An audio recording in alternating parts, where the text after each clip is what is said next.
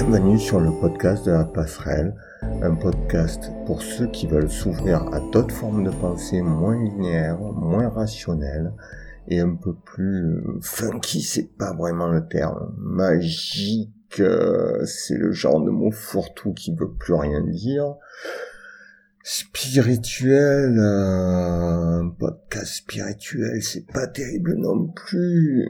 D'un coup, ça pue l'encens, le patchouli et les jus détox. Et pour ceux qui me connaissent, franchement, la toge orange, ça me va pas du tout. Bon, c'est pas tout ça, mais aujourd'hui, on va essayer de vous intéresser au tarot de Marseille, et je crois que c'est pas gagné. Donc, vous n'êtes pas une vieille dame dans son salon, vous n'avez pas de guéridon, mais pourtant, il y a quelque chose dans ces cartes imprimées qui vous parle, qui vous intéresse. Eh ben, ça peut marcher. Petit préambule, c'est pas parce que vous êtes sur un podcast qui va parler de tarot de Marseille qu'on va faire les 10 de bonne aventure. Euh, pour nous, le tarot de Marseille, ou les tarots, en fait, en général, c'est tout sauf de la mancie.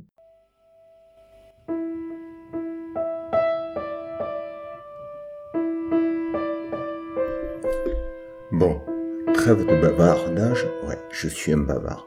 Moi, c'est Renaud, et avec mon ami et néanmoins frère d'œuvre, le vénérable Lolo, on vous parle tarot et cette semaine, c'est autour du 18e arcane majeur, la lune, que nous allons discourir en musique.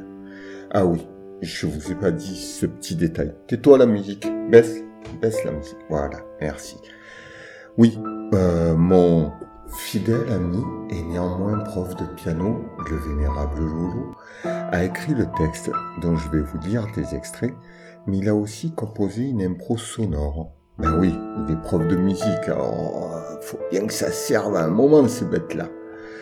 Donc, la première partie de ce podcast, moi, Philippe Etchebest, voilà, c'est juste un petit clin d'œil pour dire que j'adore Top Chef et j'aime particulièrement Philippe Etchebest. Bon, blague à part, moi, Renaud, je vais vous lire des extraits de l'article complet de Laurent, que vous pourrez retrouver en entier sur notre formidable site projet-lapasserelle.com avec comme toile de fond l'impro de mon très très cher ami et néanmoins confrère, le vénérable Lolo. Enfin, dans la seconde partie, pendant que vous serez en train de lire l'extraordinaire point de vue sur la Lune depuis notre fabuleux site ouvert à tous, même aux mal comprenants, projet-lapasserelle.com, vous aurez en entier et sans un emmerdeur qui parle dessus, l'excellente impro au piano de Laurent pour vous porter. Si vous avez aimé cet audio, et même si vous avez détesté cet audio, n'hésitez pas à venir nous le dire en face en laissant un petit mot dans les commentaires.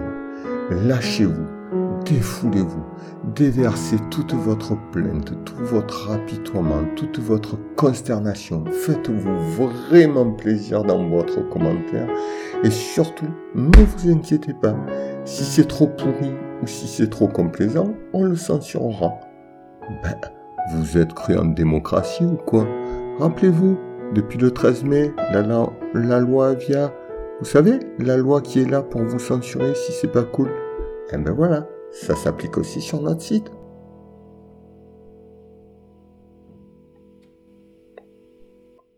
Face à cette carte, chaque fois que je souhaitais méditer et voulais faire émerger un sentiment personnel, je me suis mis à réfléchir et à fumer du cerveau.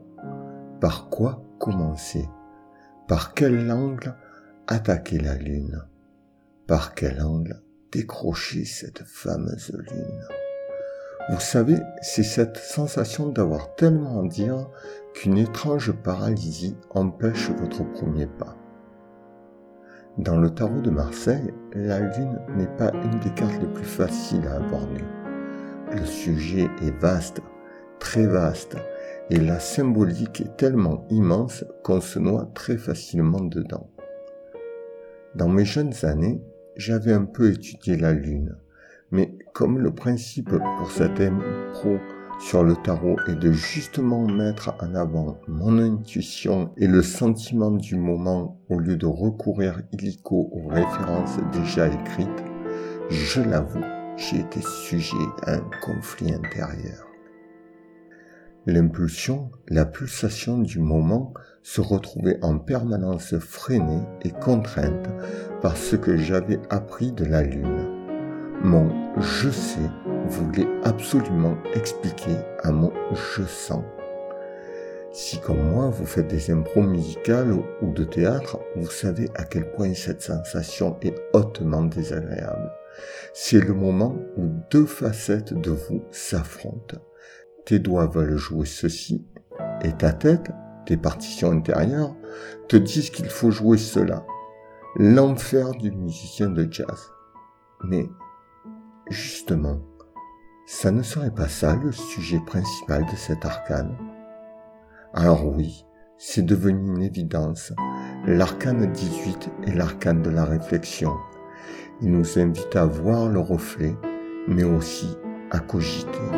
Alors, jouons le jeu.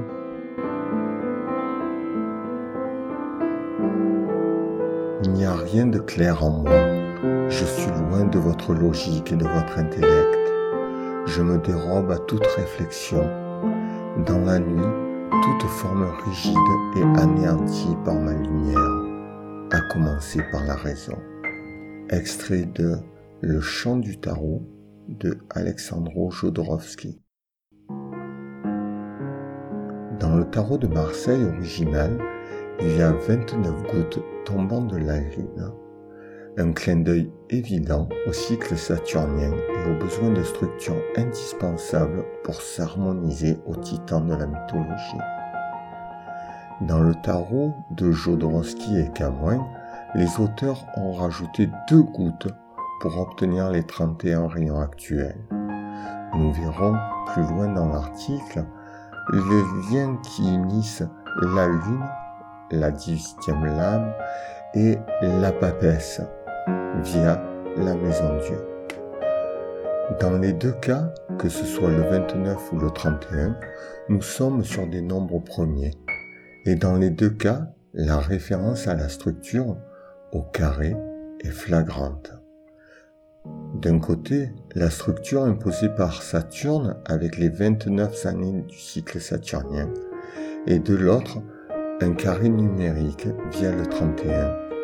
3 plus 1 égale 4. Ce fameux 4 qui nous rappelle d'ailleurs la maison astrologique du cancer, qui est, au hasard, le siège de la Lune en astrologie. Encore une fois, la carte de la Lune nous le montre de manière claire. Sur l'arcane 18, nous avons bien un carré, le bassin compris entre les deux tours et les deux animaux.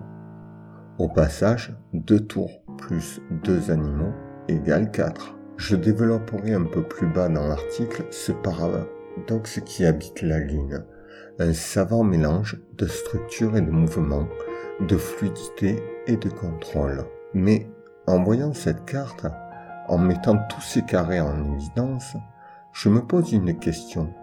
Qui est l'écrevisse? Qui est donc ce cinquième larron? Peut-être est-ce la représentation du signe du cancer, domicile astrologique de la Lune. Peut-être que par sa simple présence, ce cinquième larron, qui vient tout déstabiliser, nous suggère que derrière les apparences de mouvement permanent de la Lune, il y a aussi une fâcheuse tendance à rester statique. Tout bouge, mais rien ne change vraiment. On grandit en apparence, mais on reste dans le liquide matriciel. La Lune, c'est un peu être enfermé à ciel ouvert, un prisonnier libre, un bébé qui serait en gestation permanente. Le tarot n'affirme rien, jamais, il ne fait que poser des questions, à nous, à notre cœur, à notre sentiment de répondre. Voilà un très court extrait de l'article de Laurent que vous pourrez retrouver en entier avec plein d'autres articles sur plein d'autres sujets sur notre site projet-lapasserelle.com. Maintenant, on se quitte au son de la musique de Laurent. Faites juste quelques balancements, asseyez-vous, tendez le bras, cliquez sur play et fermez vos yeux. Maintenant, laissez-vous faire, laissez-vous faire par vous-même. Laissez-vous voyager immobile. Laissez-vous découvrir l'infini en dedans. En vérité, c'est ça le pouvoir de la musique, le voyage vers l'infini. Et au-delà, bien sûr. Bisous et à bientôt.